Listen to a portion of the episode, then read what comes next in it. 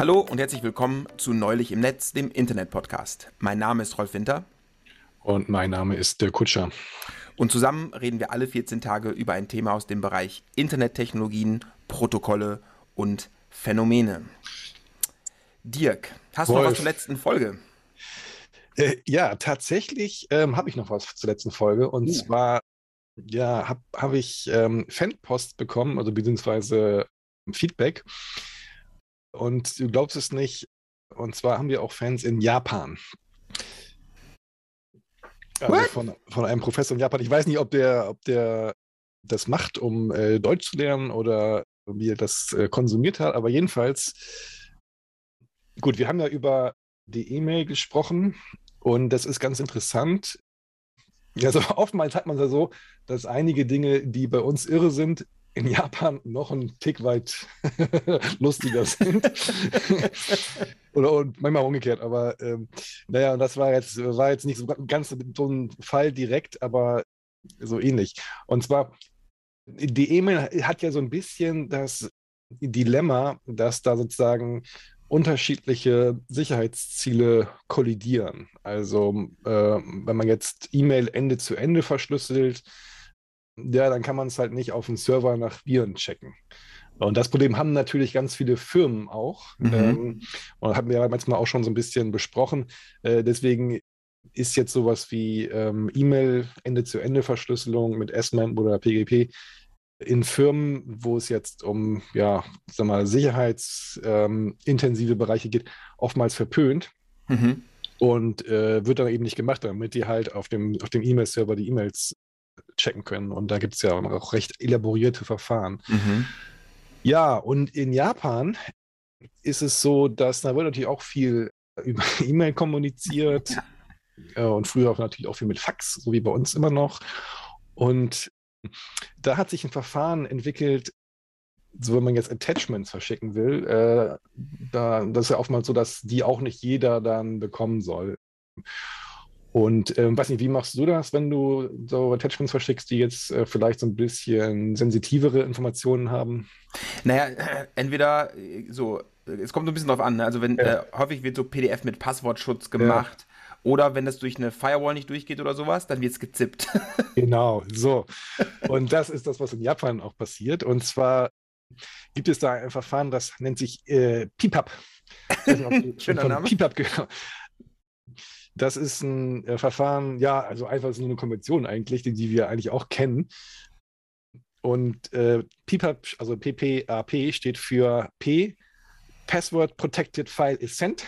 P, nochmal das zweite P, Password is sent separately. Und dann äh, A, Encryption, also auf Japanisch äh, Angoka. Mhm. Ähm, und dann äh, P, Protokoll. Und das läuft einfach so, ja, man versteckt ein Attachment, ein ZIP-File äh, verschlüsselt das äh, und schickt dann das Passwort separat in der zweiten E-Mail. das ist dann TPAP.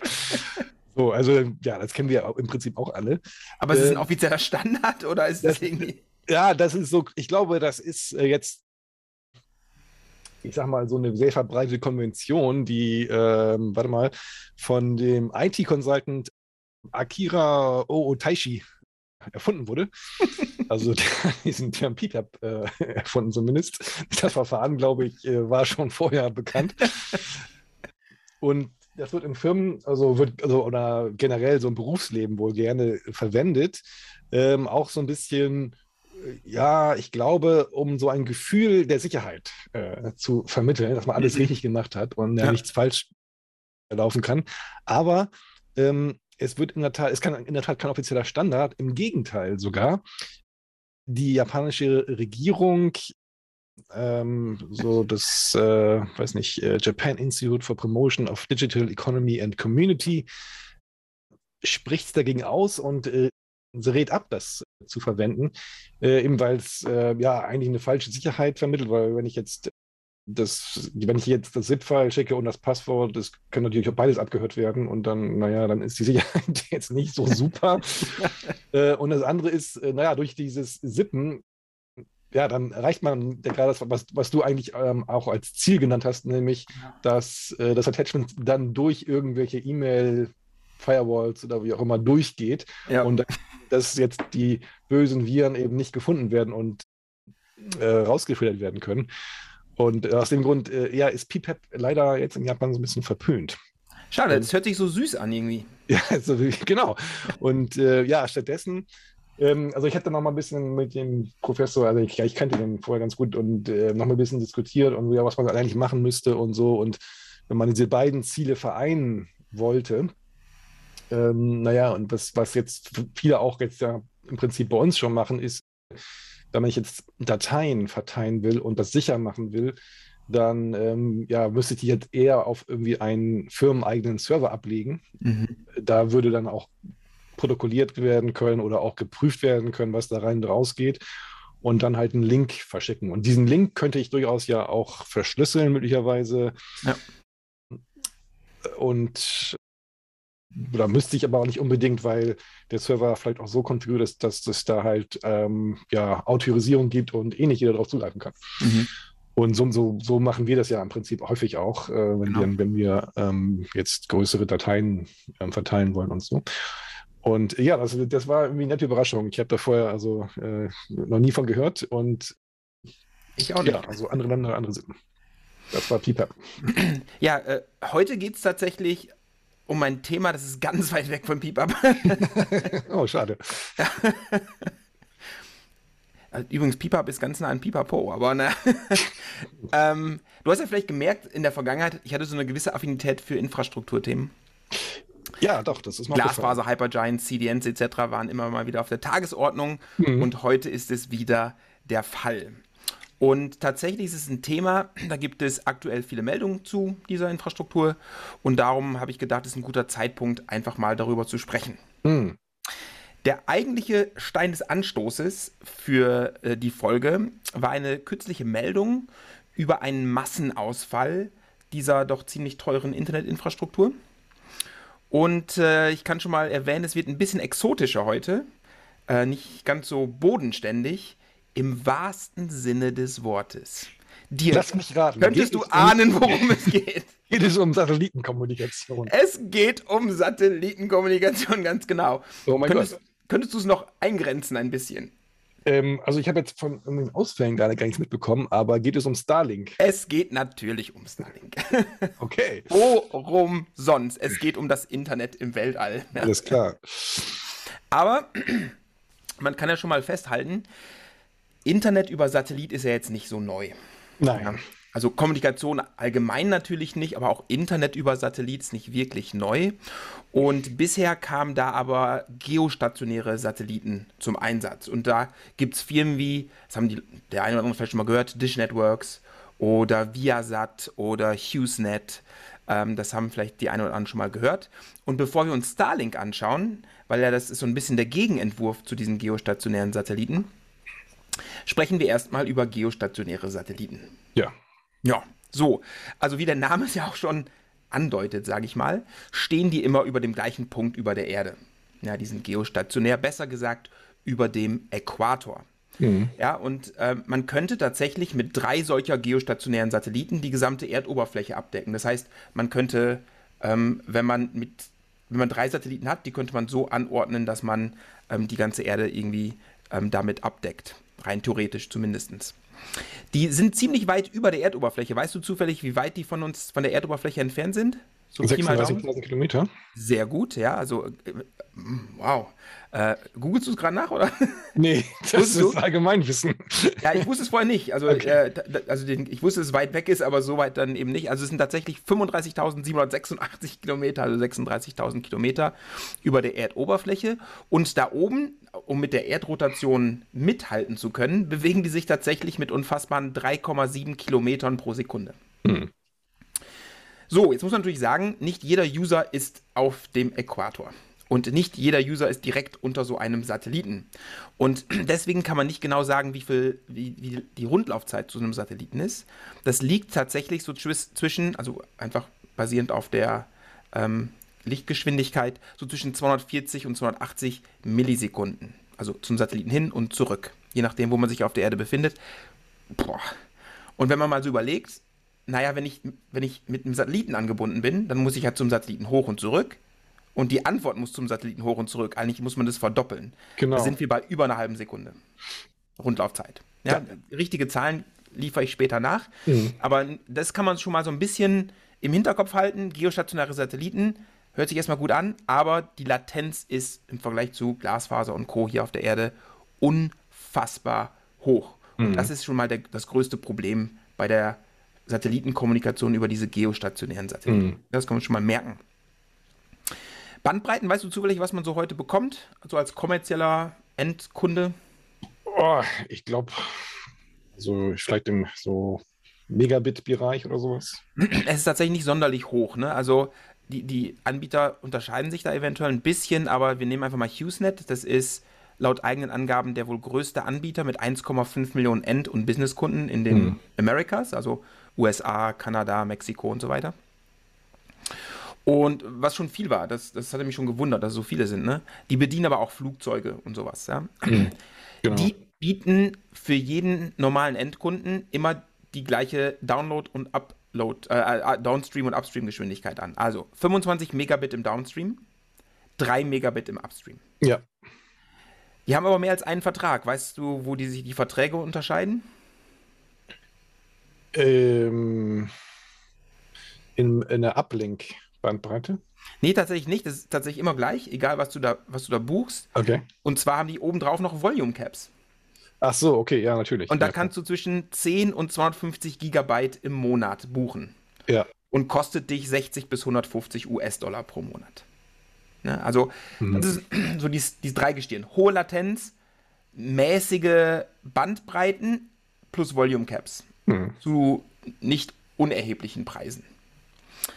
Ja, so, es gibt noch ein paar äh, interessante Fakten zu so geostationären Satelliten. Wir können mal ein paar durchgehen. Wenn man so einen Satelliten hochschießt, dann schießt man den typischerweise nicht direkt auf diese 35.000 Kilometer hoch, sondern auf eine sogenannte geostationäre Transferbahn. Das hören wir heute noch ein paar Mal öfter. Okay. Und von dieser geostationären Transferbahn aus bewegt sich der Satellit selbstständig auf die geostationäre Umlaufbahn.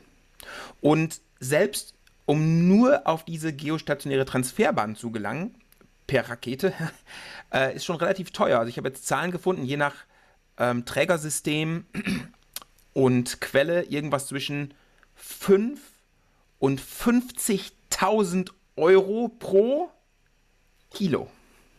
Ja, okay, ja. So. Ja, klar. Das, das, ist schon einiges, ne? Aber wie gesagt, Payload ist Quelle, generell ja nicht günstig. Nee, äh, überhaupt nicht. Äh, je nach Quelle und Launchvehicle, ne? Also das, das mhm. günstigste Launchvehicle, was ich gefunden habe, ist wahrscheinlich auch nicht überraschend, ist von Star, äh, von, von SpaceX. Mhm. Die Heavy, äh, Falcon Heavy und die Falcon 9, die beiden sind wohl die günstigsten, wobei die Falcon Heavy wohl noch ein bisschen günstiger ist. Ähm, aber es gibt Satelliten, die werden tatsächlich da bis hoch gefördert. Ja, also zum Beispiel, ich glaube, Wettersatelliten, glaube ich, werden bis da hochgeschossen. Äh, und dann kostet der Spaß 300 bis 400.000 Euro pro Kilo. Mhm. So, Dirk.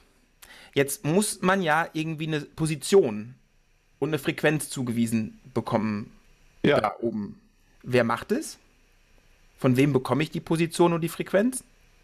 Ja, ich hoffe, das ist irgendwie international äh, geregelt. Ja, wir hatten ja mal eine Folge, wer macht das Internet? Genau. Was meinst du, wer aus der Folge kümmert sich um sowas?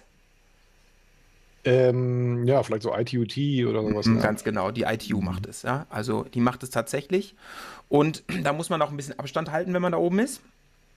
Und zwar insbesondere, wenn man die gleiche Frequenz benutzt. Ähm, dann musste man früher 4 Grad Unterschied haben. Heutzutage ist es reduziert auf 2 Grad. Mhm. Und da oben machen 2 Grad so ungefähr 1400 Kilometer aus. Das heißt, wenn mhm. du die gleiche Frequenz benutzt, dann musst du 1400 Kilometer vom nächsten Satelliten entfernt sein, ähm, das war mal mehr. Mhm. Aber da oben wird es voll. Mhm. Dazu später auch noch mehr. Aber ähm, auf der geostationären Umlaufbahn sind aber nicht nur Kommunikationssatelliten, Fernsehsatelliten sind da oben, Wettersatelliten sind da oben ähm, und noch andere Arten von Satelliten. Ja. Die Liste ist auch lang, also es gibt sehr viele geostationäre Satelliten aktuell und jedes Jahr kommen natürlich neue und viele hinzu. Und wenn man mal ähm, ja, ohne die Erdbeobachtungs- und Navigationssatelliten äh, sich mal die Satelliten anschaut, die da heute noch rumschwirren. Hm. Den ältesten, den ich gefunden habe, ist von 1988, der ist noch operativ. Und das ist ein NASA-Kommunikationssatellit. Alles klar. Ja. Also die halten auch ein bisschen. Also wenn man ja. einmal einen Satelliten da hochgebracht hat, dann sollte der auch äh, ein bisschen was halten. Die halten natürlich nicht e ewig, weil die brauchen ähm, Sprit, also ich sag mal Sprit, ich sag mal Treibstoff, ja. brauchen Treibstoff, um ihre Umlaufbahn halten zu können und Kurskorrekturen und sowas machen zu können. Irgendwann ist das mal leer oder es gibt Defekte etc. Was passiert denn mit so einem Satelliten, Dirk, wenn der sein Lebensende erreicht hat? Naja, also im Low Earth Orbit würde ich sagen, der stürzt dann einfach äh, gesteuert ab. Ähm, bei den oder ungesteuert, korrekt, ja? Ja, oder äh, genau, hoffentlich. Bei den Geostationären bin ich mir nicht so sicher, ähm, was da passiert, weil die sollten natürlich am liebsten auch irgendwie verschwinden. Aber genau, verschwinden wäre gut. Runterfallen vielleicht nicht ganz so gut. Wir werden auch sehen, die sind nicht ganz so klein, die Satelliten, die da hochgeschossen ja, genau. werden. Es ist wahrscheinlich auch nicht so genau, das dann zu steuern. Äh, nicht so einfach, das dann genau zu steuern. Plus, es kann sehr, sehr lange dauern, bis sie wirklich angekommen sind. Das ist das andere Interessante. Das kann wirklich ja. extrem lange dauern, bis sie dann ähm, auch wirklich unten an der Atmosphäre ankommen. Es passiert folgendes. Wenn die Lebenszeit erreicht ist, das Ende der Lebenszeit, dann schießt man die Satelliten hoch. Genau. Auf den sogenannten Friedhofsorbit. Alles klar. Ja. Und dieser Friedhofsorbit ist ungefähr 300 Kilometer über dem geostationären Orbit. Und meistens klappt es auch. Ja? Also es werden Treibstoffreserven typischerweise dafür auch zurückgehalten, dass man diese letzte Operation noch durchführen kann. Aber es können natürlich Dinge passieren, die dafür sorgen, dass man dieses Manöver nicht mehr durchführen kann. Ja. Meistens klappt es. Und da oben vergammeln die Dinger dann. Ja, jetzt schauen wir uns mal einfach einen Beispielsatelliten an. Und ich habe einen von HughesNet, den letzten von HughesNet rausgesucht. Ich glaube zumindest, dass der letzte von HughesNet ist. Das ist der EchoStar XIX. Ähm, der wiegt also es gibt einmal die Launch Mass, also mit wie viel Gewicht der gestartet wird, und dann gibt es die Dry Mass, also wenn der Treibstoff nicht an Bord ist. Wolltest du mal raten, was so ein Satellit wiegt, den man da hochschießt? Hm, äh, zwei Tonnen. Ja, die Dry Mass liegt bei, tatsächlich bei 3,497 Tonnen für diesen hm. Satelliten. Hm. Die Launch Mass bei 6,6 Tonnen. Also er hat fast okay, drei Tonnen Sprit ja. an Bord. Hm. Und jetzt nehmen wir mal einfach 10.000 Euro pro Kilo an. Hm. Dann, also wir hatten gesagt, zwischen 5 und 50.000 pro Kilo sind es. Nehmen wir mal 10.000 an. Es kommt auch mal ein bisschen darauf an, wo, also der GTO, also der, äh, der geostationäre, die geostationäre Transferbahn, ist ein bisschen teurer als der Low Earth Orbit, klar. Aber ähm, wenn wir diese 10.000 Euro pro Kilo annehmen, dann kostet der Start für diesen Satelliten alleine 66 Millionen. Ja, also man ja. möchte, dass die Dinger lange da oben sind. Ja. Ich habe mal geguckt, bei Wikipedia steht für die Ariane 5 ähm, um die Ariane zu starten, kostet 150 Millionen. Das waren Zahlen von 2015, aber da passen zur Not dann auch zwei solcher Satelliten rein. Darum, das passt so ungefähr. Also die, diese Zahlen, gerade diese Kosten, sind schwer von außen wirklich ähm, einzusehen, aber ich glaube, das ist ein, so ein guter Ballpark, dass man da immer die 60 Millionen Euro nur für den Start zahlen muss. Mhm. Ja, aber wie gesagt, die Ariane 5 ist auch so ein Ding, ne? Da gibt es verschiedene Generationen, die können zwischen 6, ca. 6 und ca. 10 Tonnen irgendwie in die geostationäre Transferbahn befördern. Auch das sind alles so, so Pi mal Daumenzahlen. Mhm. Gut, die Design-Lifespan von dem Satelliten ist über 15 Jahre, also er muss über 15 Jahre da oben bleiben. 2016 ja. ist er abgeliefert worden, das heißt, er ist schon so sechs Jahre da oben und kann eine Gesamtbandbreite von 150 Gigabit pro Sekunde liefern. Mhm. Und äh, Bodenstationen kennst du vielleicht dazu? Also hier am Ammersee zum Beispiel in der Nähe ist eine, sind so groß, riesengroße Satellitenschüsseln, die dann mit diesen geostationären ähm, Satelliten in Verbindung stehen. Aber der mhm. schafft 150 Gigabit pro Sekunde in Summe und die teilen sich natürlich die Nutzer ja. dann jeweils. Ja. So, Dirk, jetzt habe ich mal eine Frage. Pass auf, da ist ja die hohe Latenz. Ja. Was kann man denn da machen? So, Rolf, du wolltest es nicht ahnen, aber ähm, Ich, darüber, darüber habe ich auch nachgedacht. Und zwar, ähm, ich weiß nicht, ob du dich noch an ein Produkt namens Sky DSL erinnerst. Ja. Ähm, ich glaube, das war von der Berliner Firma Teles. Ähm, und zwar, wir haben ja beim letzten Mal auch über träge Transformation und schlechte Internetanbindung und sowas gesprochen. Haben wir? Und äh, das ist natürlich jetzt schon äh, länger ein bekanntes Problem und auch, dass jetzt DSL nicht überall schnell genug verfügbar war. Und da hat man, ich denke mal, so in den 90ern, Anfang 2000, ich weiß nicht genau, wann das war, aber ja, halt angefangen, Satelliten, Internet ähm, über Satellitenzugang für den Otto-Normalverbraucher zu vermarkten. Mhm. Und eben ähm, versucht, so das Problem mit dieser großen Latenzzeit, äh, Roundtrip-Zeit ein bisschen äh, zu optimieren. Und ich glaube, ich, also ich bin mir nicht sicher, ob ich jetzt diese Markennamen und so noch alle richtig im Gedächtnis habe, aber ich glaube, Sky DSL war genau das Produkt, wo du den Downlink über Satelliten hast, aber dann Uplink über zum Beispiel DSL oder ISDN oder was ähm, machen konntest, mhm. sodass du zumindest dann, weil halt die Idee war schon, okay, du hast jetzt das Volumen eher über Satellit, wäre schon ganz gut, wenn die TCP-Achs und so dann ein bisschen schneller kämen und so ja. weiter. Und ähm, da, da gab es also Produkte, die dann so das so quasi gebündelt haben. Ja, genau. Also sowas gab es. Hm. Plus mhm. es gibt einfach, also in, in, der Satellitenwelt sind Middleboxen gang und gäbe, so sogenannte Performance Enhancing Proxies. Ja, selbstverständlich. Zum Beispiel ein TCP-Eck schicken, bevor es wirklich angekommen ist. Und die sich hm. dann merken, wenn ich dieses TCP-Eck dann vom, vom echten Empfänger sehe, mhm. ja, dann kann ich es vergessen. Ansonsten versuche ich da eine Retransmission oder irgendwie sowas. Genau. genau. Also sowas gibt es unfassbar viele Mittelboxen mhm. und es gibt spezielle Protokolle und Protokollerweiterungen für die Satellitenkommunikation. Und das wird oft zusammengefasst unter einer Spezifikation, die heißt die Space Communications Protocol Specification. Richtig. Und da sind zum Beispiel Optionen für TCP und FTP und sowas mhm. ähm, spezifiziert um eben diese, und da geht es hauptsächlich um Latenz und Loss, äh, ja. um das eben zu kompensieren. Genau, also, also genau im, im Satellitenumfeld, ähm, das war quasi ein, ähm, ja, also ähm, lohnendes Feld für allerlei Performance-Enhancing Proxies und ähm, genau. ja, wie gesagt, Mittelboxen und so weiter. Also das, ja. äh, daran kann ich mich auch noch erinnern, genau. Ja, genau. Und also gerade bei TCP, ne, um das Fenster schnell groß zu machen, dann musste eben schnell auch ecken. Hm. Ja, oder aber, was man natürlich auch machen kann, ist, man holt die Satelliten näher zur Erde, um das Problem ja. zu lösen. Welcome to Starlink. Das ist, hm. was die machen. Die gehen in den sogenannten Low Earth Orbit, hm. kommen der Erde tatsächlich viel, viel näher und haben damit natürlich die Latenz um einen äh, großen Faktor reduziert. Bevor wir aber über Orbit sprechen, sprechen wir kurz über Starlink und seine Geschichte, weil die ist ja noch sehr jung. Hm. Dirk, wer hat es erfunden?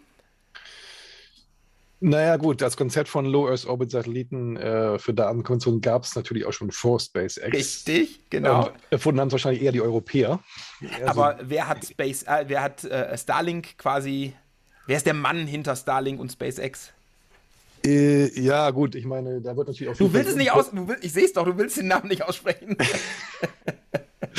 du meinst, das ist der, ähm, äh, der äh, Anfang Dezember sagte, SpaceX ist bald bankrott und äh, der eine Influencer-Karriere anstreben wollte. Hat man manchmal das Gefühl. Also er ja. verspricht sehr, sehr viel. Genau. Und viele Dinge gibt es nie oder werden nur schlecht ausgeführt. Aber die, die es dann schaffen, die werden dann immer großartig. Also ich sag mal, das ist ein Mensch für Gespür für Timing und Marketing. Äh, Elon Musk, ne? Der, der genau, Mann hinter SpaceX und der Boring Company und Tesla und so weiter. Und das Spannende an SpaceX ist eigentlich, dass es spektakulär ist, was sie da gemacht haben. Ob so, revolutionär ist, ist wieder eine andere Frage, aber es ist spektakulär. Die ähm, können ihre Raketenstufen wieder senkrecht auf einem kleinen, äh, äh, auf einer kleinen Plattform im Meer landen lassen. Ja, ist alles sehr spektakulär, was die da machen. Ähm, gegründet wurde SpaceX erst 2002, also vor 20 Jahren. Und schon neun Jahre später führten die ihre ersten kommerziellen Missionen durch. Ja, hm. also das ist schon schnell, muss man sagen. Also im Vergleich zu so einem Schwergewicht wie NASA oder irgendwie sowas ist es ähm, spektakulär schnell. Wie gesagt, wiederverwendbare Raketen. Ähm, und ich habe einen Starlink Launch in, in, der, in den Shownotes verlinkt, wo man eben sieht, wo eine Falcon 9 ähm, Starlink Satelliten auch rauslässt. Da sieht man aber auch, zum Beispiel, wie die Raketenstufen landen etc. Also für den, den es interessiert. Ähm, Im Vorspann zu diesem Video, ähm, das sind tolle Bilder. Äh, mhm. Das macht schon Lust auf mehr. Und das sind natürlich spektakuläre Sachen auch noch in Planung. Also Starship zum Beispiel, äh, der die aktuellen ähm, Plattformen ablösen soll, also die Falcon 9 und Falcon Heavy. Oder Mechazilla, ich weiß nicht, ob du das mitbekommen hast. Da, die bauen ja gerade einen Turm, der das Spaceship dann aufhängt mit so mhm. zwei mhm. Klammern. Ja. Ähm, es ist unfassbar, was die da machen. Und wie gesagt, marketingtechnisch ist es toll. Ähm, seit 2020 gibt es eben auch bemannte Flüge. Da ist die Dragon 2 Kapsel bei der ISS angedockt. Ähm, genau, jetzt, wenn man Elon Musk ist und na, eigentlich, wenn man SpaceX ist und im Raketenlogistikgeschäft ist, dann muss man natürlich was hochschießen und da bietet sich natürlich sowas wie Starlink an, weil es sehr, sehr viele Satelliten braucht. Wie viele?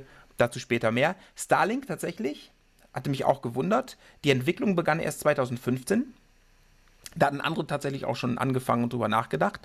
Die waren aber sehr schnell mal wieder und hatten 2017 schon die ersten Testsatelliten da oben. Und 2019 gingen die ersten 60 Satelliten ähm, an Bord einer Falcon 9 von SpaceX ins All. Mhm. Genau, also ähm, diese like, so Low Earth Orbit Satellitensysteme ähm, gab es natürlich schon vorher, also Klar. von der ESA, Eutelsat und diese ganzen Dinge. Ja, ja, der hat es nicht erfunden. Nein, nein, nein, das wollte ich damit auch nicht sagen. Ne? Ähm, aber er hat also man, wir werden gleich noch Zahlen sehen, wie, wie, verrückt es eigentlich ist, was er davor hat. Also es ist eigentlich schon ein bisschen, bisschen over. Ähm, denn andere, die es versucht haben, die brauchen viel weniger, als was er da eigentlich hochschießen möchte. Naja. Aktuell, weißt, weißt du die aktuelle Zahl, wie viele Satelliten er schon äh, im Low Earth Orbit hat? Ähm, nee, aber so, ich, das ist so, weiß nicht, ich schätze mal so, so 2.000 bis 3.000. Hm, genau, so 2.000 hat er aktuell oben. Mhm. Weißt du, wie viele er in der, in der vollen Ausbaustufe oben haben möchte? Also die, die volle Ausbaustufe wird ja mehrere Ebenen haben. Ja, genau. Und ähm, ich denke, das geht dann eher so in Richtung 20.000 oder. Sogar drüber. Also ja. 42.000 möchte ja. er hochschießen. Ja. Ähm, das ist aber noch nicht genehmigt. Genehmigt sind aktuell, und das ist auch schon unfassbar, 12.000. Hm, genau. Äh, das macht die FCC durch die ITU, die, die machen diese Verfahren. Und 12.000 sind tatsächlich schon genehmigt. Hm. Brutal. Ja, ähm, das ist ähm, eigentlich auch ein ganz spannendes Phänomen wie viel Platz da eigentlich ist. Und ähm, ich glaube, es gab auch schon so einen kleinen Disput mit China. Klein, dazu äh, kommen wir gleich noch. Ja, ja. Noch so, okay, alles dazu klar. kommen wir noch. Genau, also ähm, weil so dieser schnelle Ausbau, das kann natürlich auch verschiedene Motive haben. Ne? Also, ja, weil, genau, schon mal Platz belegen und so. Weil ich weiß nicht, ob du da, dazu jetzt Zahlen hast, aber profitabel ist das alles nicht. Ähm, dazu kommen wir dann ganz zum Schluss. Ja. Alles klar, okay, ja. dann, dann, will ich da nicht vorgreifen. Ja, genau.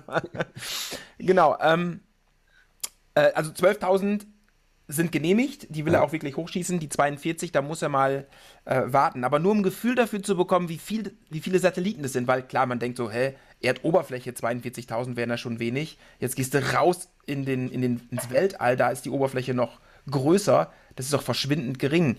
Ja, aber nur um es um, um zu vergleichen. 1957 wurde der erste Satellit hochgeschossen, das war die Sputnik 1. Und wenn man den Zeitraum zwischen 1957, dem ersten Satelliten, und 2019 nimmt, 12.000 Satelliten hochzuschießen, wären fünfmal mehr als in dieser gesamten Zeit. Mhm. Sehr viele Satelliten. Ja. ja. Genau. Das System ist auch noch im Beta-Stadium, aber es funktioniert natürlich schon. Aber man muss damit rechnen, dass es mal ein paar Stunden nicht funktioniert oder ähnliches. Mhm. Ja. Die also Höhe der Satelliten. Ich habe es hier laufen, es läuft ganz gut. Ah ja, du hast gerade einen da. Sehr gut. Ja, ich hatte, dann sind wir verbunden über Starlink. Nee, jetzt nicht. Ah, schade, das wäre natürlich sehr hm. gut gewesen. Ja, das Aber aufnehmen so und nochmal. Beim nächsten Mal vielleicht. Beim nächsten Mal, genau. ähm, die Höhe der Satelliten sind eben nicht bei 35.000, also bei 36.000 Kilometern, sondern bei aktuell 540 bis 570 Kilometer. Und wie du schon gesagt hast, das hat mehrere Ebenen. Ähm, in der vollen Ausbaustufe ähm, sind die Höhen zwischen 330 Kilometer und 614 Kilometer. Ja, da liegt es so. Fun Fact: Die ISS liegt mittendrin mit 408 Kilometer Höhe. Ja. Okay. Genau. Das wird dann zum Teil spannend. Aber zu, zu einer Raumstation kommt es nicht die ISS, zu einer anderen Raumstation kommen wir dann gleich auch nochmal. Mhm. Ja, so, 55 Kilometer, da rein rechnerisch liegt die Rundlaufzeit bei knapp 4 Millisekunden. Etwas drunter ohne Verarbeitungsverzögerung im Satelliten etc. etc., sondern reine Signalwege etc., äh, sind wir so bei ja, knapp 4 Millisekunden. Starlink selbst spricht von unter 20 Millisekunden. Und da sind dann eben diese Verarbeitungsverzögerungen etc. alles schon mit eingerechnet. In most locations, sagen sie immer. Mhm. Und das gleiche gilt für die Bandbreite. Das ist nämlich 100 bis 200 Megabit pro Sekunde im Downstream und 10 bis 20 Megabit im Upstream. Mhm. Für, weißt du, wie teuer es ist? Also natürlich, du bist Kunde. Ja, das ist, kostet ähm, 99 Euro pro Monat. 99 Euro pro Monat. Und ähm, diese Zahlen, also genau, also die, die, diese ähm, Bandbreite, das kann ich so ungefähr bestätigen. Mhm. Teilweise habe ich auch schon mehr gemessen. Ja. Und die Roundtrip-Zeit, okay, das hängt in der Tat davon ab. Ähm, also es ist ja so, dass äh, jetzt zum Beispiel es dann oftmals so pro Region eine Bodenstation gibt. Genau. Über die dann deine Kommunikation ins, ich sag mal, äh, normale Internet äh, ja. geht. Also du musst das heute und so, und in Deutschland gibt es da halt eine, ich denke, die ist in Frankfurt oder da in der Gegend. Und das wird sich äh, wohl auch noch ändern, aber so meine Messung bis jetzt, das war jetzt eher so, ich sag mal, 40 Millisekunden Roundtrip-Zeit, was aber immer noch ganz gut ist. Also weil. Ja, aber das passt ja, weil, weil äh, genau. die sprechen, glaube ich, 20 Millisekunden hoch zum Satelliten und zurück. Ach so, ja, ja. Genau. Wenn du eine Messung also, machst, musst du da zweimal durch und dann passt ja, es. Ne? Genau. Ja, also genau, es, es, funktioniert, es funktioniert eigentlich sehr gut, muss man ja. sagen. Jetzt wäre es natürlich schön, wenn wir irgendwie echte, also deine Messungen in allen Ehren, aber es wäre natürlich schöner, wenn wir, wenn wir mehr Messungen hätten. Welche Firma misst denn solche Sachen? Kennst du eine Firma, die so Bandbreiten misst? Oder eine URL, wo viele Leute sich informieren? Ähm, also die ganzen Speedtest-Geschichten, aber da Genau. Achso, okay. Ja, speedtest.net. Achso, ja, ja, klar. Oder UKLA hm. hängt dahinter. Ne? Ja, genau. Ja, genau ja. Äh, die machen das viel und die haben tatsächlich für, für Q3 2021 einen Bericht angefertigt. Hm. Ah, okay. Äh, der Bericht ist, ist, ist noch nicht so alt, der ist vom Dezember, aber die Zahlen sind von Q3 und die haben alle Satellitenprovider, insbesondere in den USA, sich mal angeschaut und verglichen. So, im Vergleich zu Q2 2021 ist die Downlink-Geschwindigkeit bei Starlink eingebrochen um 10 Megabit pro Sekunde. Von also knapp 100 Megabit auf 87 Megabit. Hm. Es äh, wollten die da gar nicht großartig spekulieren. Das kann natürlich, äh, weil das, das, messen Leute, die sind im WLAN etc. etc. Da muss man immer ein bisschen vorsichtig sein, aber ähm, das kann natürlich auch sein, dass Starlink in den USA tatsächlich auch populär wird die Bandbreite man teilen muss und das, das daher kommt. Aber wo es ja. wirklich herkommt, weiß man natürlich nicht. Aber die Bandbreiten sind nicht schlecht, das kann man auch sagen. Also im Vergleich zu äh, HughesNet, die waren relativ stabil zwischen Q2 und Q3 im letzten Jahr mit 19.x beziehungsweise Viasat mit 18.x Megabit pro Sekunde. Ja. ja. Da ist Starlink natürlich um Welten besser. Mhm. Im Uplink, das ist übrigens immer der Median. Ähm, bei Uplink, also 50% drüber, 50% drunter. Der Uplink bei Starlink lag im Median bei 13,54 Megabit pro Sekunde. Ja, und die anderen Satellitenfirmen bei 2.x. Mhm. Also auch da deutlich besser natürlich als die anderen Satellitenfirmen. Aber was sie auch gesagt haben, sie haben sich mal die Counties in den USA angeschaut und die Performance variiert stark von County zu County. Das mhm. äh, beste County in den USA hatte im Median 146,5 Megabit pro Sekunde. Ja. Das schlechteste 46 Megabit pro Sekunde im, im Minimum. Mhm. Aber die FCC definiert Broadband ab 25 Megabit pro Sekunde. Darum, da ist man auf der sicheren Seite. Ja. Ja, das kann von vielerlei Faktoren äh, abhängen. Ne? Also, ja, genau. Da würde ich jetzt auch nicht zu viel reininterpretieren, aber es könnte darauf hindeuten, dass tatsächlich Starlink populär geworden ist und die Leute die Bandbreite auch nutzen und da sich die teilen müssen, da jetzt einfach hin und wieder mal ein bisschen weniger bekommen. Und die messen natürlich auch immer dann, wenn es besonders wenig ist. Ne? Also sie denken, irgendwas stimmt mit meinem Starlink nicht, ich gehe auf speedtest.net und messe einfach mal. Ja, und es, es gibt verschiedene Dinge. Ne? Also SpaceX hat natürlich auch ähm, ja, vollen Konfigurationszugriff auf die ganzen Satelliten und mhm. man kann, oder auch auf die Bodenstation natürlich, und man kann natürlich dann auch einfach Durchsatzlimits äh, setzen. Das auch.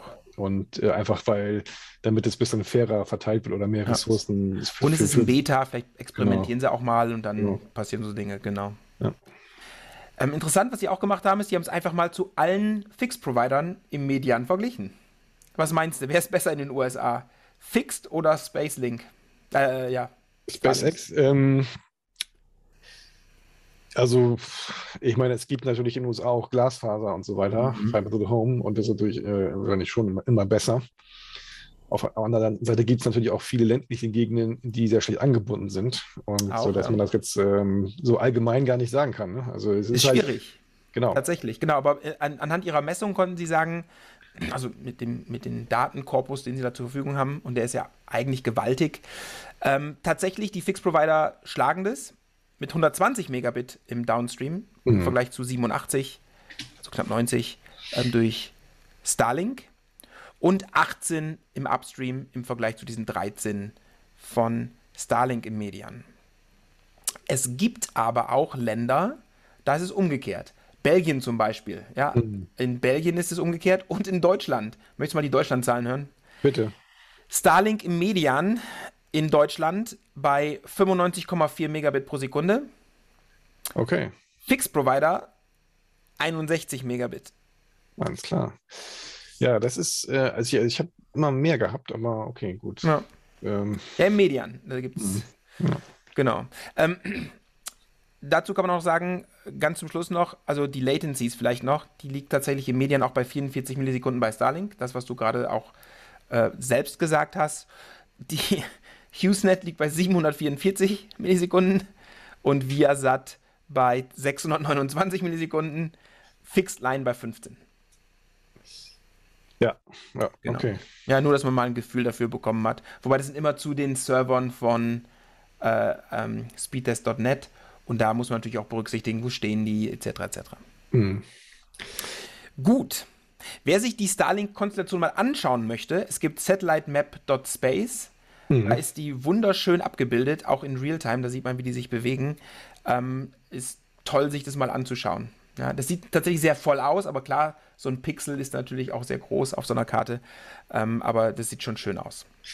Es gibt auch, das können wir auch nochmal verlinken, cells.starling.sx, was ähm, so die ganzen ja, äh, Länder und ähm, Gegenden mit verschiedenen, ich sag mal, Empfangsqualitäten äh, mappt. Ah ja. Auch mal gucken, äh, wie das sich das so verteilt, dass man mal so für em Empfang hat. Ja. Das ist auch interessant. Das verlinken wir auf jeden Fall. Und vielleicht auch noch als Wort der Warnung: ähm, Starlink ist nicht überall verfügbar auf der Welt, sondern nur in so knapp 30 Ländern. Deutschland zählt aber dazu. So, wir haben uns eben Satelliten angeschaut, den EchoStar XIX, das 6-Tonnen-Monster, wenn es betankt ist. Mhm. Ähm, kennst du zufällig die Specs der Starlink-Satelliten? Nee, kann ich leider nicht. Tatsächlich sind das äh, im Vergleich zu den geostationären Satelliten, das ist A, Massenware und Leichtgewichte. Mhm. Ähm, SpaceX sagt selbst, die können pro Tag aktuell sechs Satelliten fertigen. Ja. Was schon mal respektabel ist. Klar, die müssen ja auch viele, wenn die 42.000 hochschießen wollen, das muss natürlich auch relativ schnell sein. Mhm. Es gibt aktuell zwei Versionen, die in, in, Betrieb sind. Version 1 liegt so bei 600, äh, 260 Kilo.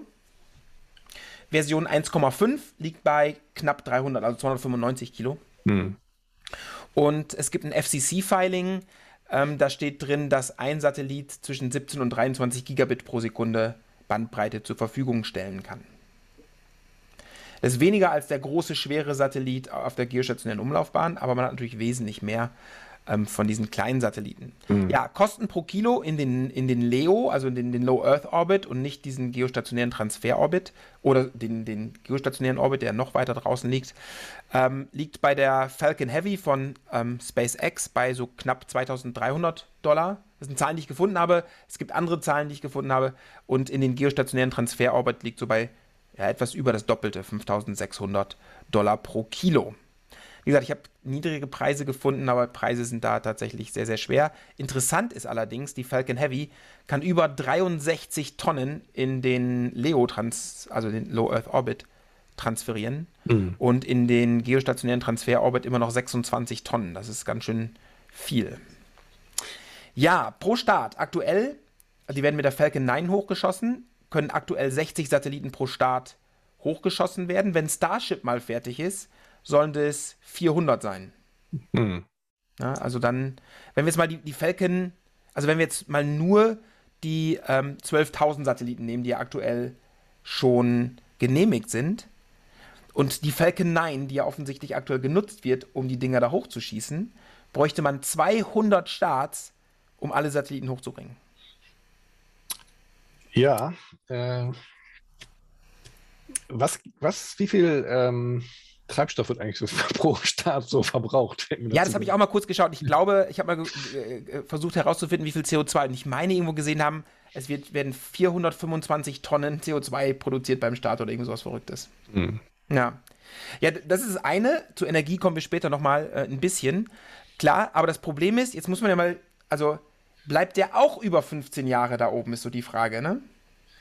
Und die äh, Antwort ist? Nein, natürlich nicht. Natürlich nicht. Und am Anfang hatte Elon Musk gesagt, ja, äh, Design Lifetime sind drei Jahre. Mhm. Mittlerweile reden sie eher über fünf Jahre. Andere Leute sagen, ja, vielleicht schaffen die sogar sieben Jahre. Mhm. Ähm, also, wenn wir mal sechs Jahre annehmen, einfach, mhm. dann müsste man ähm, alle sechs Jahre die gesamte Konstellation quasi einmal oder ein Sechstel pro Jahr austauschen. Das heißt, wenn wir nur die 12.000 Satelliten annehmen, müssten wir 2.000 Satelliten pro Jahr ersetzen. Wenn wir diese sechs Jahre annehmen würden, was ja generös ist, sage ich mal. Mhm. Ähm, ja, das wären mit der Falcon 9 34 Starts pro Jahr, nur um die Konstellation so zu lassen, wie sie ist. Mhm. Das ist eine Menge. ja, genau. Und ähm, ja, und wenn die dann mal kaputt sind, wie du schon gesagt hast, was passiert? Genau, dann ist ja die Idee, dass die einfach absinken und verglühen. Genau. Ähm, da stellt sich die Frage, wenn man jetzt dann, ich sag mal, 30.000 Satelliten da oben hat, äh, wie hoch ist die Wahrscheinlichkeit, dass das dann bei einem doch mal nicht so klappt wie geplant? Ja, also genau. Ähm, laut SpaceX, und eigentlich ist es klar, ne? Ähm, sagen wir mal, der Motor fällt aus. Hm. Dann ist eigentlich kein Problem, weil dann kann er die, den Orbit nicht halten und der decayed und der, der, der fällt zur Erde.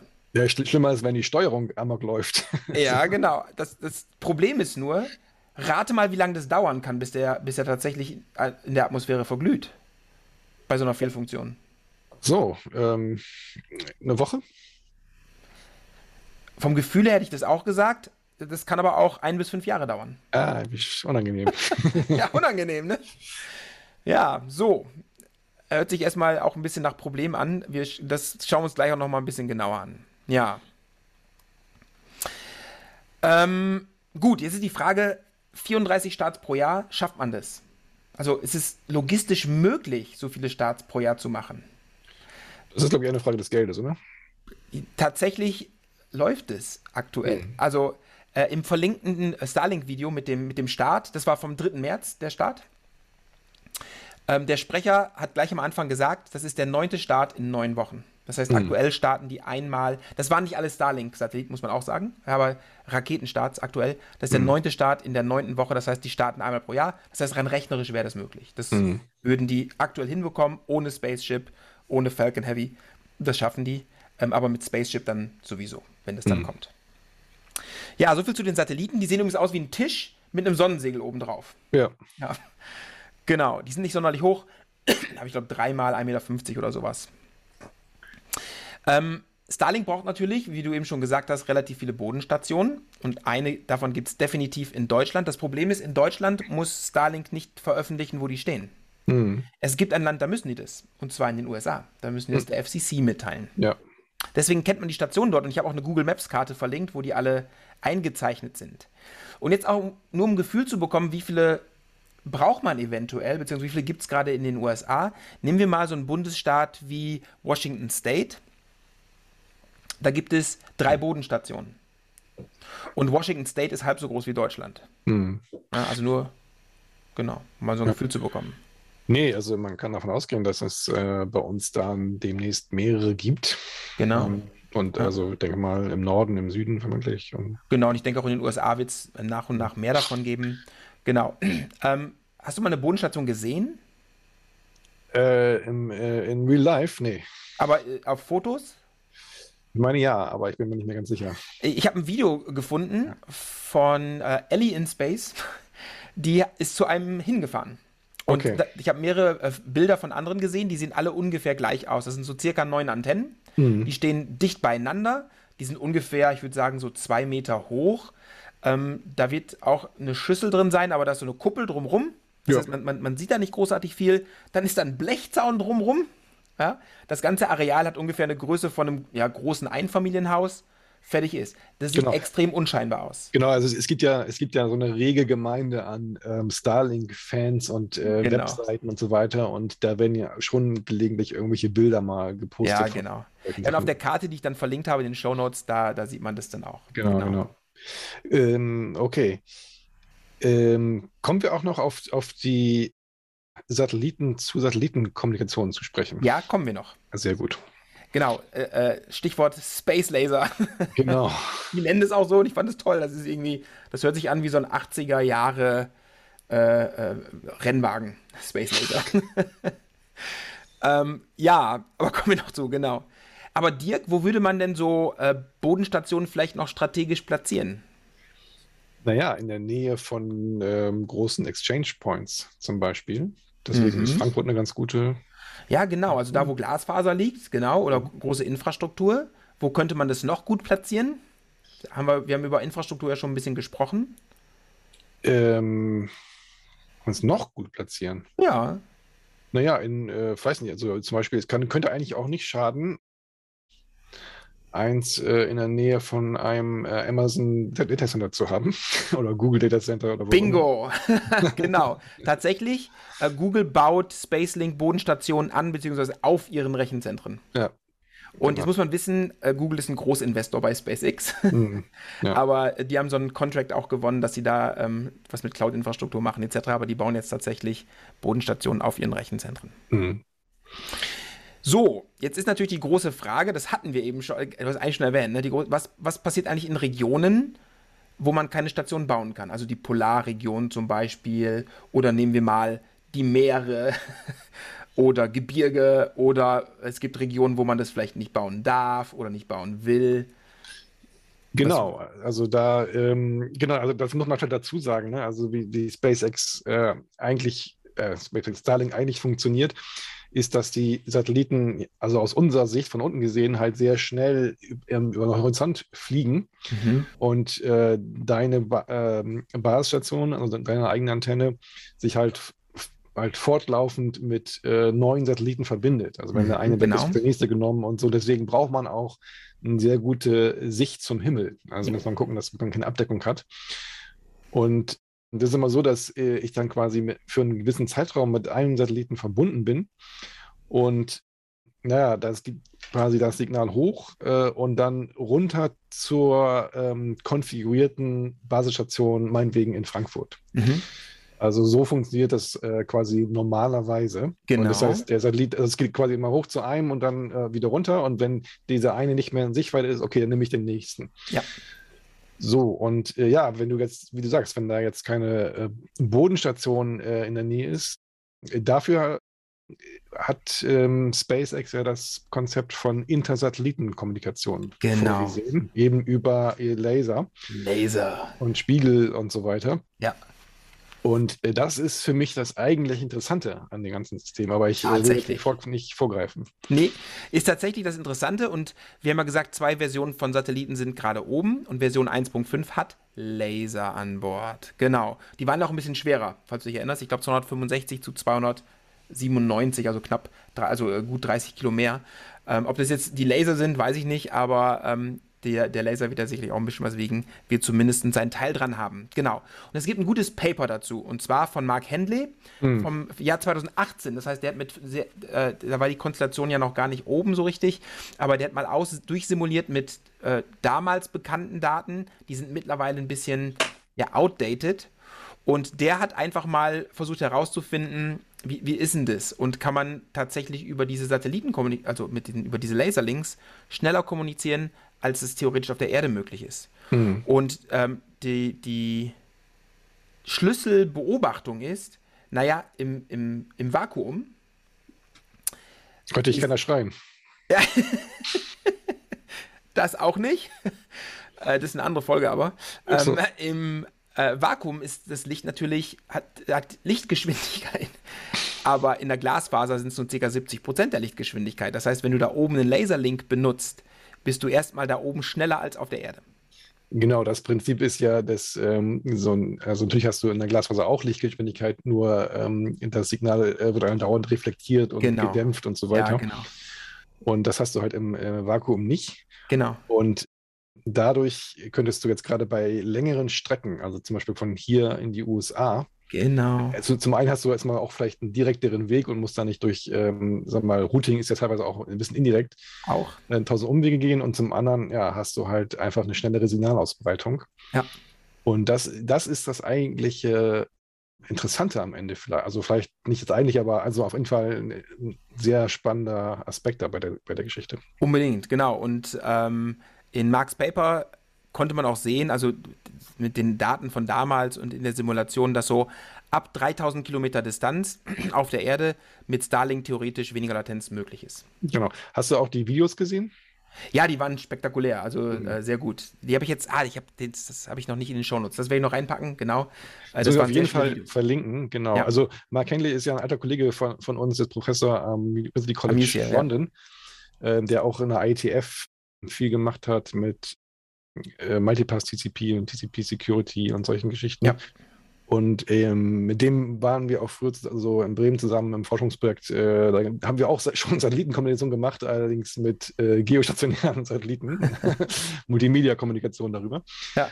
Und genau, der hat, der, der hat äh, so ein kleines Febel für sehr, sehr elaborierte 3D-Präsentationen von seinen Forschungsaktivitäten, Forschungsergebnissen. Ja. Und äh, und deswegen dafür benutzt er die ähm, Unity 3D Game Engine. Aha. Und der hat quasi ähm, unter anderem jetzt also für dieses Forschungsvorhaben ähm, ja die Erde und eine ähm, Starlink-Satellitenkonstellation in 3D emuliert. Ja.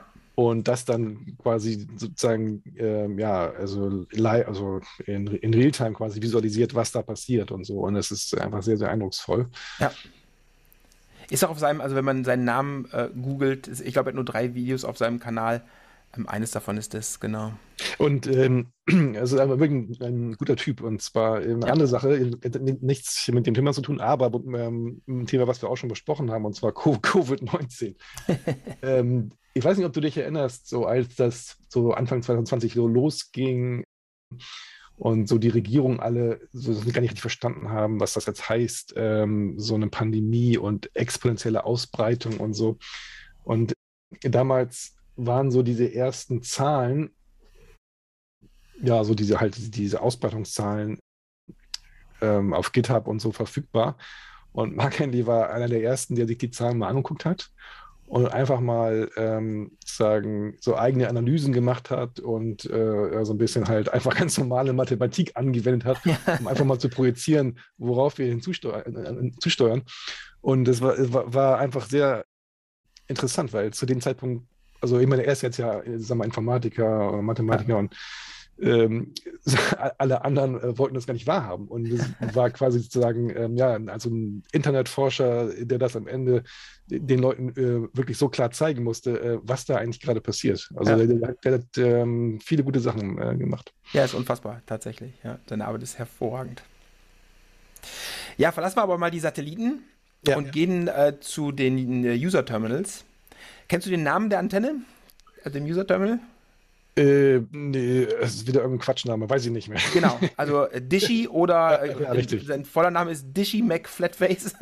ja, ja, ja. Und das kommt ja, ist ja ein Internet-Meme, ne? Es gab ja hm. mal Hootie McOwlface. Hm. Das war so eine Eule, die man da ne, benennen durfte. Oder vielleicht bekannter ist äh, Boaty McBoatface. Da gab es mal dieses Forschungsschiff in, äh, in UK für 200 Millionen. Und dann durften, durfte die General Public durfte entscheiden, wie das heißen darf. Und jemand hat Boaty McBoatface als Vorschlag äh, gemacht. Und das hatte tatsächlich am Ende am meisten äh, Stimmen bekommen.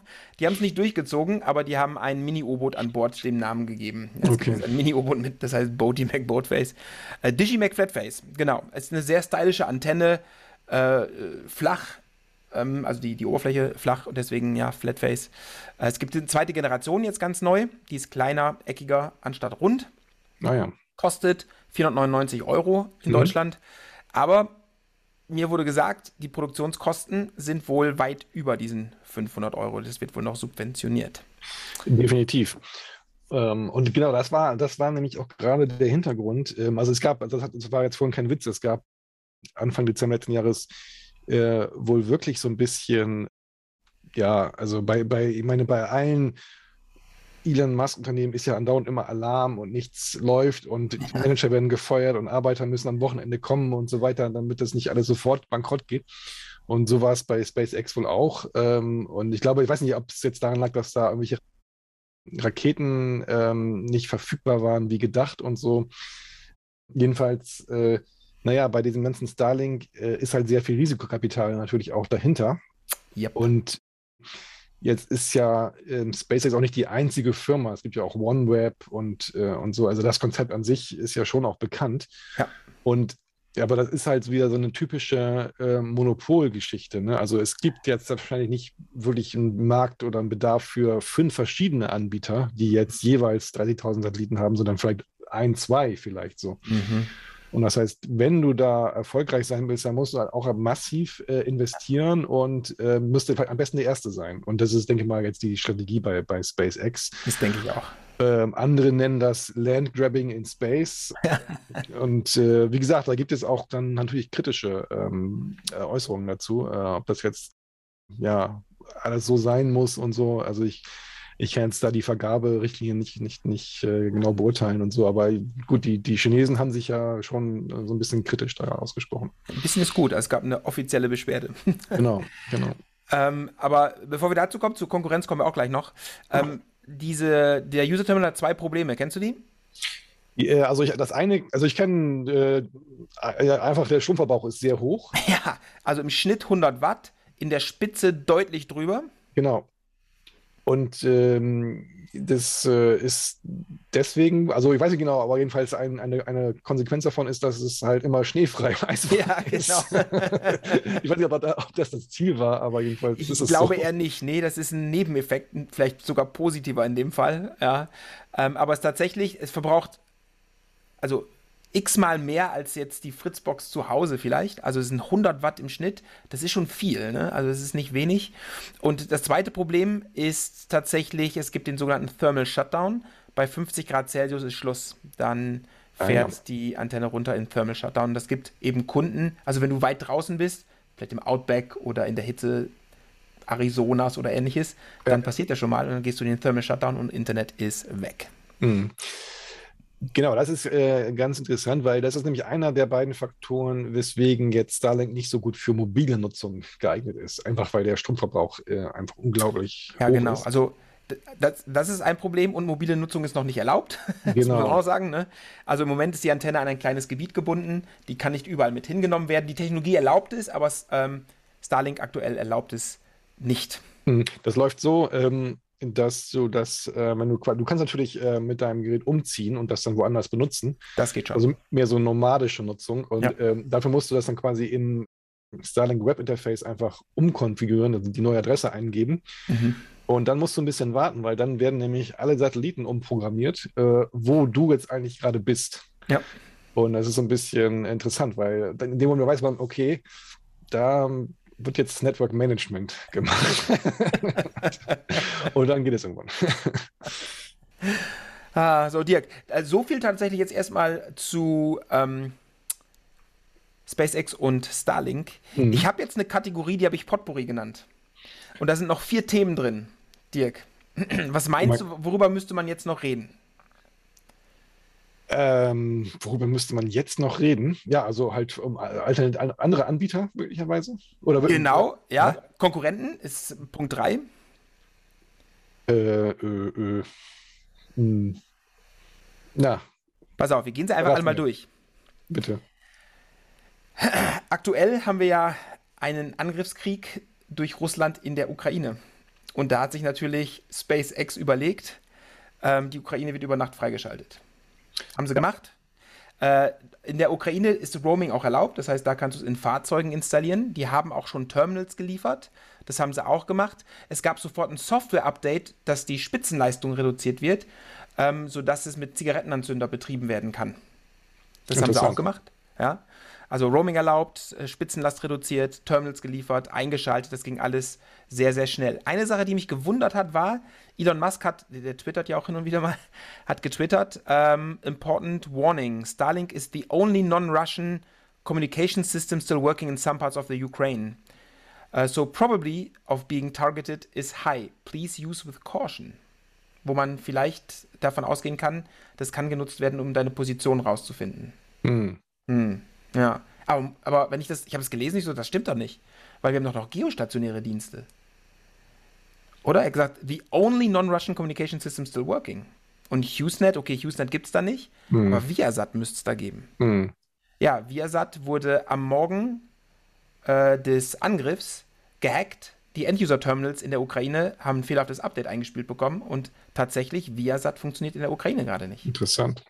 Und in Teilen Deutschlands auch nicht, weil äh, zum Beispiel Windkrafträder über Viasat angebunden sind. Ah, Und 3000 von denen hat es auch erwischt. Man davon geht habe ich davon aus, dass Kollateralschaden. Davon, davon habe ich in der Tat gehört. Ja. Genau, zeitlich genau gleich. Man geht davon aus, es ist Kollateralschaden, aber eigentlich hat man die äh, Terminals in der Ukraine ähm, attackiert. Wer Mhm. das war, steht nicht dran, aber man könnte sich überlegen, die zeitliche Abstimmung da ist irgendwie seltsam. Hm. Genau. Starlink wurde auch gejammt über Stunden hinweg, aber die haben wieder ein Software-Update eingespielt, in schneller, äh, äh, relativ schnell, und damit konnte man dem entgegenwirken. Hm. Ja, Also da sind sie tatsächlich, man muss sagen, da sind sie wirklich sehr aktiv. Das sind so die Real Star Wars gerade, ne? Also da, das ist äh, ja Star Wars in echt Internet. Hm. Ja. Ja, das war Punkt 1. Punkt 2 ist Weltraumschrott und Kollision. Und da kommt China tatsächlich so ein Ja. bisschen rein, ne? Genau, okay, alles klar, ja. Also laut SpaceX ist Starlink ein Vorreiter in Sachen Vermeidung von Weltraumschrott. Natürlich, genau. Steht sogar, das muss so wichtig sein, dass es sogar auf der Frontpage von äh, Star, der Starlink-Seite steht. Ja, ganz vorne steht, ja, wir machen das, wir halten das all sauber. Ähm, ja, also die sagen, äh, die, die entwickeln natürlich so, dass die Satelliten nahezu fehlerfrei sind und ähm, die, wenn da mal was ausfällt, die verglühen sowieso innerhalb von eins bis fünf Jahren. Da steht tatsächlich, ne, also dass die Satelliten ähm, in der Atmosphäre innerhalb von ein bis fünf Jahren dann verglühen wurden. Ähm, und ja, die haben ein Collision Avoidance System an Bord. Und es ist tatsächlich so, also wenn man sich diesen, diesen Tisch vorstellt, der quasi auf die Erdoberfläche zeigt, weil, weil da die äh, Antennenarrays drin sind, dann oben raus wächst das Sonnensegel. Hm. Und das können die komplett einziehen tatsächlich, um eine Kollision zum Beispiel. Oder die können auch ein bisschen natürlich steuern, das geht auch. Ja, also die, das können die alles machen. Aber die NASA ist tatsächlich besorgt. Also die zeigen sich sehr besorgt, weil die sagen, naja, auch ohne Schrott, ja, das Startfenster für Raketen wird dadurch natürlich äh, extrem eingeschränkt, Ja. weil man da nicht in so einen Satelliten reinfliegen kann. Und ähm, die NASA sagt, im, im Low Orbit aktuell tracken die jetzt schon 6100 individuelle Objekte. Hm. Und wenn dann noch 12.000 Satelliten hinzukommen, das ist kein einfaches Problem. Also die sagen nicht, das geht nicht, aber die sagen, das kompliziert viele Dinge. Ja, und Kollisionen werden damit wahrscheinlicher. Und China, wie du schon erwähnt hast, die haben sich tatsächlich äh, formell beschwert, weil es gibt ja eine chinesische Raumstation und die musste schon zwei Ausweichmanöver fliegen. Hm. Und äh, um mit den Starlink-Satelliten nicht zu kollidieren. Der Grund war wohl, dass ein Satellit deutlich an Höhe verloren hat. Und ähm, Starlink sagt, wir sind total offen mit unserer Kommunikation, wir weichen aus, keine Angst. Ähm, wir sind immer erreichbar. Ja, aber die Chinesen haben gesagt, die wussten jetzt nicht, wie der Starlink-Satellit reagieren wird, Hm. welche Manö Man- Manöver der einleiten wird und wie man darauf antworten muss. Das heißt, die haben tatsächlich zweimal schon Ausweichmanöver fliegen müssen mit ihrer Raumstation, um nicht mit einem Starlink-Satelliten zu kollidieren. Genau. Und Und, ISS ähm, haben wir gesagt, 408 Kilometer. Genau, und ähm, vor dem Hintergrund, also vor allem, man, man äh, weiß ja auch, dass dann halt auch Kettenreaktionen passieren können, ne? wenn dann mal Richtig. ein, ein Teil woanders gegenfliegt und so weiter. Ich glaube, es heißt das Kepler-Syndrom oder irgendwie sowas. Da gibt es ein. Wie ist noch der Film gleich? Ähm, ah, muss mir nachliefern. Ja. ähm, aber äh, ja, genau, das, das ist das, das Problem, was, was da gerade in diesem Beispiel deutlich wurde. genau. dass es da kein klares Protokoll gibt, ähm, wer sich wie verhalten muss und wer wen benachrichtigen muss und so weiter. genau. Und da kann ich die Chinesen schon ganz gut verstehen, Total, dass die da äh, etwas, äh, sag mal, irritiert sind. Ja. Und eigentlich kann man es nicht bringen, äh, 30.000 Satelliten da hinzuschießen, ähm, ohne halt diesen den, ähm, notwendigen rechtlichen oder Ja. äh, regulatorischen Rahmen zu haben. Weil dann ist es nämlich wirklich sowas wie, wie Landgrab. Äh, wer zuerst kommt, bes- besetzt das dann und Ja. äh, dann wird es schwierig. Und aber Ja, das, das- ist, ja, also das ist ein bisschen typisches Verhalten, würde ich mal sagen. Ja, definitiv. Es gibt noch eine, eine andere Sache, und das hast du offensichtlich mitbekommen, denn Anfang Februar sind 40 Satelliten Opfer eines Sonnensturms geworden. Alles klar. Ähm, das, das waren jetzt nicht die Satelliten, die schon auf dem Orbit waren, sondern die, die sich auf dem Weg äh, zum Orbit befunden haben. Ich glaube, die waren gerade im All. Da ist der Mhm. Sonnensturm passiert. Und das hat dafür gesorgt, dass die Atmosphäre sich aufwärmt. ausdehnt und der Luftwiderstand hat sich vergrößert. Ach so. Und äh, da, da, konnten die nicht gegenarbeiten und 40 mhm. von, ich glaube, 47 Satelliten sind äh, verloren dadurch. Wahnsinn, ne? Ja. Ähm, Verrückt. Weil da sieht man auch ein bisschen, wie fragil das alles ist, ne? Also ja, genau. Und dann stoßen zwei zusammen und das heißt ganz viele Fragmente und wer weiß, wie viel dann durch diese Fragmente abstürzen, neue Fragmente erzeugen und so weiter. Ne? Genau. Ja. ja. Ja, soviel zu Weltraumschrott und Kollisionen. Mhm. Drei Konkurrenten hatten wir schon gesagt. Ja, also, wer, Dirk, wer macht, du hast schon ein paar genannt, aber so bei, beim Nachmachen ist, ist eine, ist jemand sehr gut. Was meinst du, wer, wer macht jetzt, wer zieht nach? Also ich könnte mir vorstellen, dass es äh, in äh, China irgendwie auch sowas geben wird. Tatsächlich, das hat auch schon einen Namen, und zwar Hongyan. Mhm. Ähm, 300 Satelliten sollen, also Vergleich, ne? Die wollen 300 Satelliten da oben deployen. Genau. Mhm. Ähm, die EU natürlich. Ja. Selbstverständlich. ja. Ähm, und äh, das heißt UNIO oder UNIO, so genau weiß ich nicht, ist noch alles äh, sehr neu. Die, die, Webseite sagt auch noch nicht viel. Mhm. Aber das soll 2025 schon laufen und mhm. die reden von 400 Satelliten. Mhm. Und jetzt nochmal, also 400 zu 42.000. Ne? Ja. Und äh, OneWeb, hattest du schon genannt, mhm.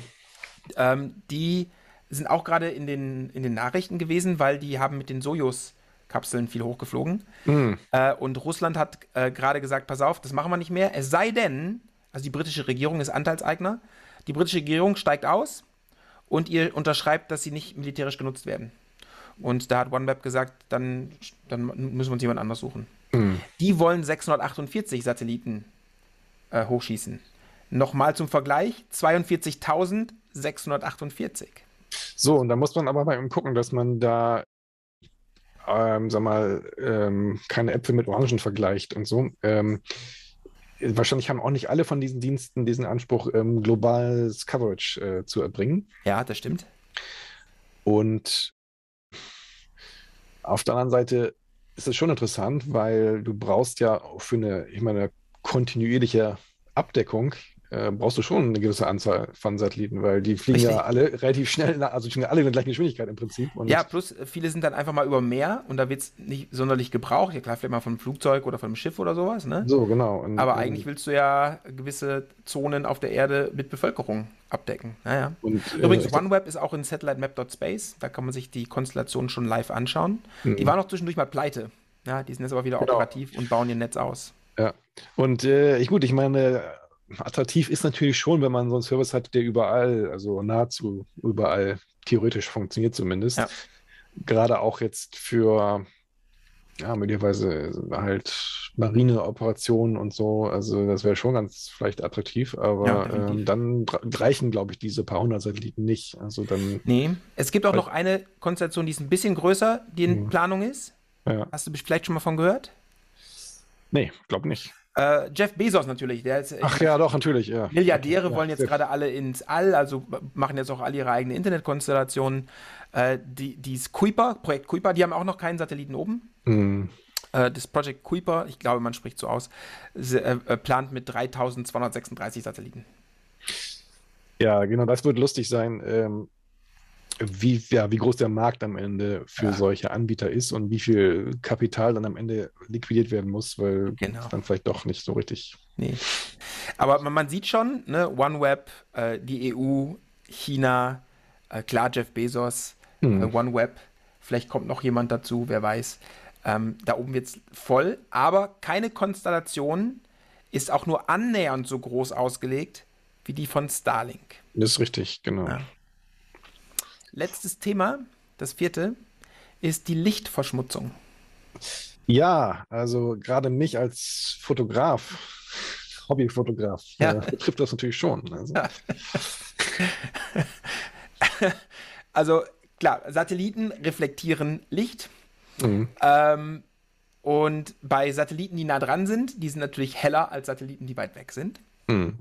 Und Starlink ist sehr nah dran. Und gerade wenn die äh, in, dieser, in dieser Kolonne auf dem Weg in ihre Orbit sind, dann kann man die mit bloßem Auge sehen, weil die dann noch nicht so ganz so hoch sind. Mhm. Und ähm, es gibt auf Wikipedia eine, äh, auf der Starlink Wikipedia-Seite gibt es ein sehr schönes Bild vom Tübinger Nachthimmel mit Teilen der Konstellation. Mhm. Ja, sieht wirklich wie, wie, auf, wie auf einer Perlenschnur hintereinander fliegen die auf ihrem Weg zum Orbit. Sieht sehr schön aus. Und das Problem ist, aktuell sind wir bei 540 bis 570 Kilometern Höhe.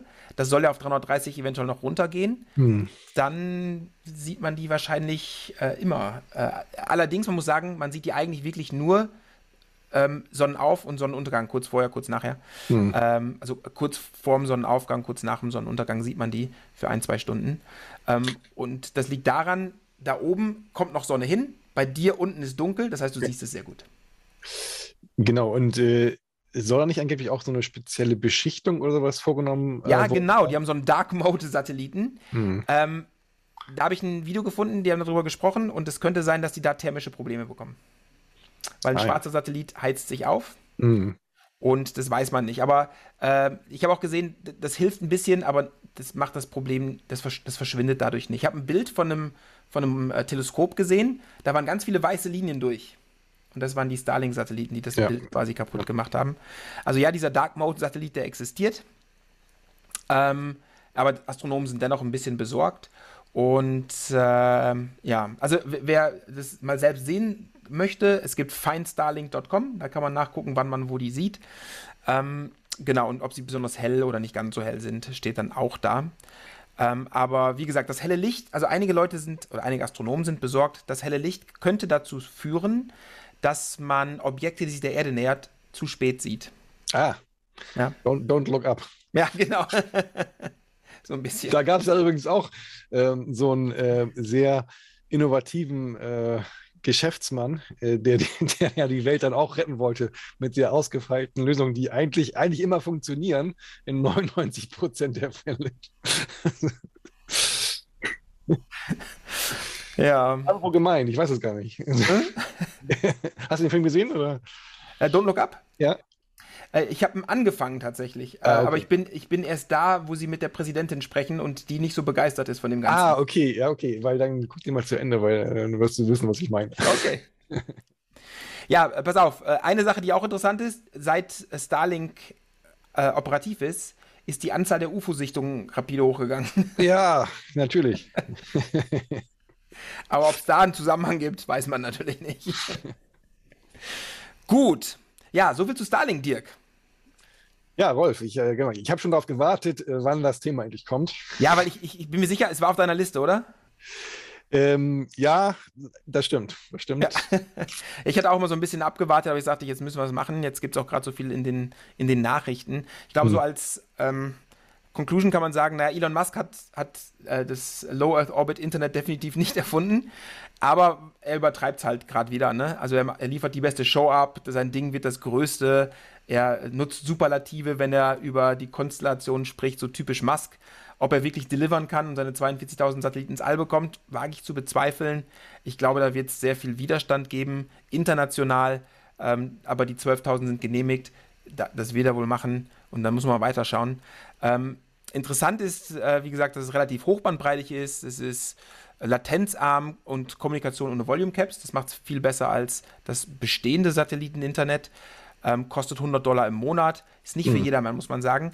Aber es, könnt, es hat so die Chance, den Internetzugang so ein bisschen zu demokratisieren. Ne? Jetzt kannst du auch im Outback äh, hochbandbreitiges Internet benutzen, was vorher vielleicht nicht ganz so. Genau, also ist, man muss sich ein bisschen fragen, was sind so eigentlich die Anwendungsfälle? Ähm, und ähm, jetzt die meisten Leute in Deutschland werden das einfach nicht nee, benötigen. Ne? Nein. Aber viel zu teuer. Die sagen auch, das ist für die Leute, die einfach schlecht angebunden sind. Genau, und ähm, das werden natürlich hoffentlich immer weniger. Und äh, jetzt für, für Mobilnutzung ist das jetzt auch nicht so richtig ideal. Einfach die Antenne ist groß, braucht genau. viel Strom und ist ja. momentan eh nicht möglich.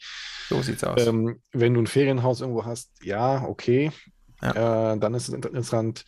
Auf dem Segelboot ja, musst du erstmal die Energie haben, um die Antenne zu, zu betreiben. Genau. Ähm, also ja, man muss mal, mal, mal gucken. Also in den USA, glaube ich, so ähm, gerade so im mittleren Westen, kann ich mir das gut vorstellen. Ja, funktionieren. Natürlich, ja, in Entwicklungsländern und so auch. Allerdings, wir hatten da 100 Euro im Monat über. So äh, muss man auch mal so, so sagen. Also da hat man ganz andere ähm, Dimensionen, ganz andere Probleme. Richtig, genau. Also das ist deswegen, also ähm, im Prinzip, ich finde die Technologie super, äh, ist auf jeden Fall interessant. Wie sich das dann ähm, ja, im Markt am Ende darstellt, das muss man dann nochmal noch mal genauer gucken. Ja, ich bin mir sicher, von HughesNet werden sicherlich einige Kunden abspringen. Ja, ja. Aber, und die haben 1,5 Millionen Kunden. Das wird sicherlich nochmal interessant. Aber ich habe noch äh, versprochen, wir werden ein bisschen über äh, rentiert sich das Ganze sprechen. Ja. Das möchte ich gar nicht selbst machen, weil da gibt es ein sehr gutes Video. Das habe ich auch verlinkt. Äh, der hat Starlink ähm, mal durchgerechnet. Ja. Also wie viele Users brauchen würde. Also der hat alte Zahlen benutzt und ähm, das wird sicherlich alles noch ein bisschen günstiger etc. Aber tatsächlich ist es sehr ernüchternd. Ja, der rechnet irgendwie vor, ich glaube, der braucht 4 Millionen äh, User. Das Problem ist nur, die Konstellation würde wahrscheinlich gar nicht die Bandbreite haben, um 4 Millionen User ähm, zu unterstützen, weil wie gesagt, viele der Satelliten befinden sich über Meer äh, nah an den Polen etc. zu jedem gegebenen Zeitpunkt. Ähm, das heißt, da muss man sehr vorsichtig sein, aber das ist sehr ernüchternd. Genau, dazu, genau, es gibt ähm, auf YouTube äh, einen Kanal ähm, eines Users, der sich viel mit ähm, so den Versprechungen und ähm, nicht gehaltenen Versprechungen, vor allem von Elon Musk, auch beschäftigt. Ah, Thunderfoot, oder? Genau, Thunderfoot. Ja, genau, das habe ich verlinkt. Alles klar, äh, genau, ja. genau. Okay, das, das hätte ich dir sonst geschickt, genau. Ja, nee, genau, das habe ich verlinkt. Ja. Okay. Und das ist sehr interessant. Ich habe auch, äh, ich habe den Link dann ab Minute 15, ein 30-minütiges Video, ab Minute 15 geht es um Starlink. Ja. Und der Link äh, leitet auch direkt dahin. Aber die Versprechen vorher, wenn man sich das angucken möchte, soll man unbedingt machen, ist auch ganz entertaining. Aber es wird schwierig, so eine Konstellation tatsächlich gewinnbringend zu betreiben. Das heißt nicht, dass es nicht geht. Ne? Also ich glaube schon, dass man das irgendwie hinbiegen kann. Aber äh, wir haben gesehen, wie viele Starts es braucht. Die Satelliten müssen. Ein Satellit kostet auch so zwischen, da gibt es natürlich auch keine Zahlen, 250 bis 500.000 Euro. Mhm. Und äh, das muss man eben regelmäßig investieren, um ein Fünftel pro Jahr davon zu ersetzen. Das ist alles schon sehr kostenintensiv, ressourcenintensiv. Da muss man mal schauen, ob sich das am Ende. Genau, das ist einfach so eine, so eine Art Wette. Ne? Also klar, genau. technisch geht es natürlich schon. Ja. Äh, das ist einfach eine Frage, wie viel Geld kann ich da jetzt reinstecken und bekomme ich das am Ende ähm, mal irgendwie wieder. Genau. Und das ist halt schwer zu, zu sagen und ähm, da ist, glaube ich, so ein bisschen Skepsis nicht unangebracht. Nee, definitiv nicht. Plus eben mit, mit Jeff Bezos kommt noch jemand, der auch sehr viel Geld hat. Ähm, das heißt, das könnte relativ lange sein, bis die kein Geld mehr haben. Und ja, dann ist viel Geld verbrannt und vielleicht gibt es gar keinen Gewinner am Ende. Wer weiß. Es wird spannend, wie dieses Space Race ausgeht. Dirk. Rolf, äh, ja, super, vielen Dank. Dann ähm, bis in zwei Wochen. Das nächste Mal äh, sprechen wir dann über Starlink. Ne? Also, also, über, nicht, nicht über das Thema Starlink, sondern über das Netz. Achso. Werden wir machen, aber das müssen wir über deinen Starlink machen. Das können wir machen. Ich habe Alles klar, mach's gut. Jo, ciao, tschüss. Jo, ciao.